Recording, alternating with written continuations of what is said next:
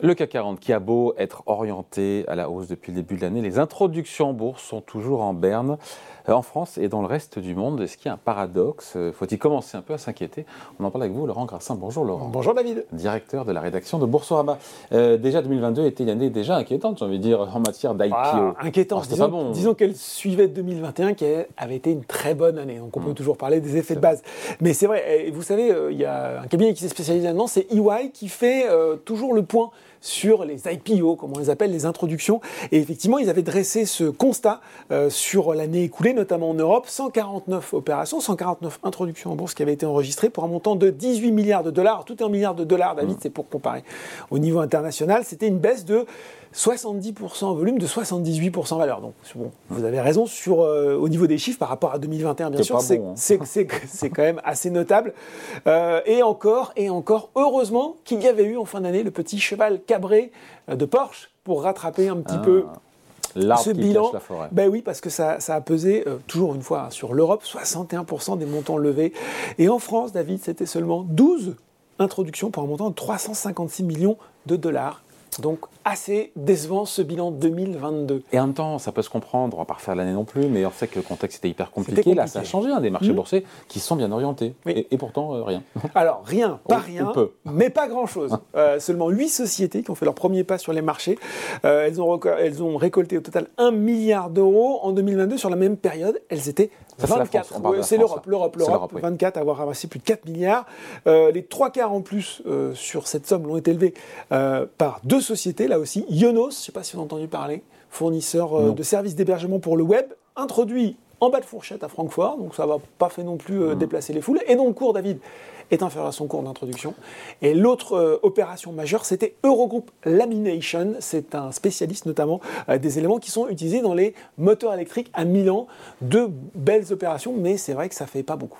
Bon, et la France là-dedans À, L'Hexagone à la France, eh ben, une seule société depuis le début de l'année qui a Ouais. levé, euh, c'est le permis libre. Ils étaient venus d'ailleurs sur le plateau de Boursorama, 8 millions d'euros sur Ronext, sympathique, mais c'est pas non plus une opération d'envergure. Ouais, En dehors de l'Europe et de la France, c'est un peu partout pareil dans le monde. Alors oui, non, il y a quand même une zone dynamique, c'est la Ah. zone MENA, Middle East North Africa. Voilà, Ah, avec- l'accent. Voilà, Il a s'il vous bossé. plaît, voilà, Euh, qui poursuit pour le coup euh, sur une tendance déjà amorcée en 2022. C'était plus euh, toujours, ah, c'est toujours des chiffres EY, hein, que je vous cite sur ce sur ce bilan. Plus c'était plus 115% de hausse en valeur, grâce notamment, ça va pas vous surprendre, à toutes les introductions en bourse, toutes les opérations d'introduction de groupes d'énergéticiens en bourse. Oui. Hein, et ça se continue, ça continue, ça se poursuit sur 2023. On a notamment la compagnie pétrolière nationale des Émirats arabes unis qui a donné le coup d'envoi à l'introduction de sa filiale Gaz, c'est ADNOC Gaz. Pareil pour euh, la compagnie euh, pétrolière omanaise OQ qui a mis en bourse sa filiale de service de forage Abrage Énergie. Et les États-Unis, me direz-vous, euh, bah, c'est un petit peu au point mort aussi. 2 milliards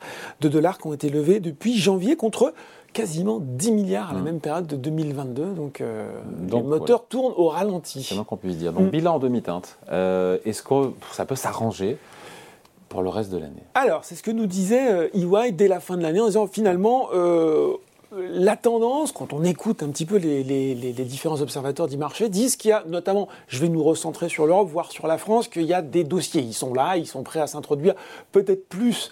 euh, grosso modo, on laisse passer le premier trimestre. C'est là où c'est surprenant parce que finalement, la, la- la ouais. fenêtre de tir semble un petit peu idéale, mais on nous explique que finalement, préparer une introduction, ça prend du temps et qu'on pourrait avoir des dossiers qui commencent à arriver au deuxième trimestre. Donc déjà, voilà. Et peut-être des opérations d'envergure. Là, il faudrait peut-être attendre encore un petit peu plus longtemps, voire peut-être la fin de l'année. Euh, on retrouverait bien sûr euh, les candidats un petit peu habituels. Si je regarde le marché français, euh, là aussi, beaucoup de groupes, alors nous, pas dans l'énergie fossile, plutôt dans l'énergie renouvelable. On voit que c'est ce qui a fait vraiment le gros bataillon des introductions sur les, sur les dernières années, que ce soit l'hydrogène, l'éolien solaire, etc., la biomasse. C'est vraiment ce qui... ce qui fait ces introductions.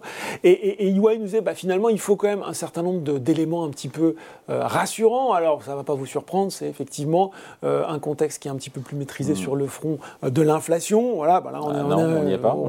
c'est quand on écoute votre invité précédent, on n'y est pas. Apaisement des tensions géopolitiques, on, si- bon, on n'y est pas forcément. voilà. Bon, on voit encore que finalement, ça devrait s'améliorer, mais beaucoup d'incertitudes restent sur, euh, restent sur la table. Bon, on est là à s'interroger, à se lamenter parfois sur euh, ce manque d'IPO, d'introduction, mais encore une fois, est-ce que la question est importante pour ceux qui nous regardent Est-ce que c'est une bonne affaire ou pas quand on est actionnaire, investisseur individuel? Eh bien, c'est ça la bonne question finalement. On va commencer par ça. Et, et, et, comme souvent, euh, et c'est un, poste dont je voulais vous parler depuis longtemps parce qu'il est, il est sorti fin d'année dernière, mais je le trouve super intéressant. C'est les auteurs de l'aide Verniman, vous savez, on, les cite parfois parce qu'ils font euh, souvent des enquêtes et un travail euh, très précis, très pointu. Et ils ont, ils ont fait un, un, post qu'ils ont publié sur LinkedIn notamment où ils expliquaient finalement bah, comment ça se passe, euh, les introductions, euh, notamment sur le marché français? Donc ils se sont concentrés sur la bourse de Paris, et vous allez voir, c'est assez intéressant ce qu'ils nous disent. Ils se sont euh, intéressés sur les entreprises qui se sont introduites depuis 2014, 139, et dont le cours ne sont ni suspendus ni tombés à zéro sur faillite. Eh bien, savez-vous, David, quel pourcentage de sociétés hmm. a un cours supérieur à son cours d'introduction? 23%. Ah, ça pique. 23%. Et, alors, il nous explique. Et sans... nous détaille un petit peu. Ouais, ils expliquent, c'est ça qui est bien. Ils expliquent, bon, alors, sans surprise, la probabilité d'avoir un cours supérieur à son cours d'introduction, bah, elle s'élève au fur et à mesure de la cotation. Plus vous avez de temps, plus vous avez de chance quand même de surperformer par rapport. Donc, si vous êtes introduit en 2014, assez logiquement, vous avez un petit peu plus de chances d'y arriver. Et puis, un autre quand même euh, point super important, c'est quand même la taille des entreprises. La très grande majorité des entreprises qui s'introduisent en bourse euh, et, finalement dont le cours est inférieur à celui de son cours d'introduction, elles pèsent moins de 500 millions d'euros. Alors qu'à l'inverse, celles qui ont cette taille critique euh, de capitalisation, eh bien elles sont, elles sont 30% de celles dont le cours a progressé. Donc un élément de valorisation de taille capitalistique qui est important. Donc il y a un problème de taille, sans faire de mauvais jeu de mots. En même temps, quand on parle d'introduction, on peut se dire que oui, oui, merci David. Euh, oui, oui, mais non, effectivement, il y a, y a, c'est, on pourrait se dire ça. On pourrait se dire ça, sauf que l'indice CACSMO, a lui progressé 91% sur la période. Je suis en train de vous perdre, David, attention. Euh, et, en fait, la réponse que fait la Verniman est intéressante. Elle dit, bah oui, il y a peut-être, euh, il y a peut-être ce sujet-là, mais il y a quand même trois choses qui mettent en avant. Des investisseurs particuliers qui finalement se laissent séduire par le produit ou le service proposé, qui sont peut-être pas assez regardants sur le prix des entrepreneurs qui mettent en bourse en société qui sont souvent exigeants sur des ratios de valorisation, bah peut-être trop exigeants, et puis des banquiers introducteurs, probablement. Alors, je lis la lettre parce que c'est assez savoureux, c'est toujours assez bien écrit, hein, les propos de la lettre Verniman. Moins vigilants sur les caractéristiques intrinsèques des candidats à l'introduction, malgré les centaines de pages des prospectus d'introduction qu'ils produisent.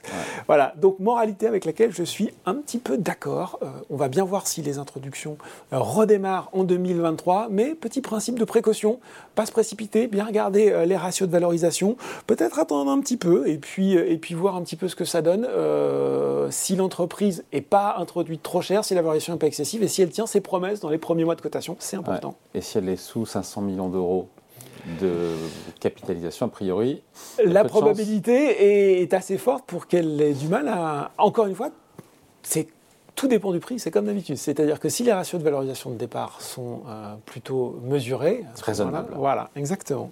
Bon, merci beaucoup Laurent. Merci David. Salut.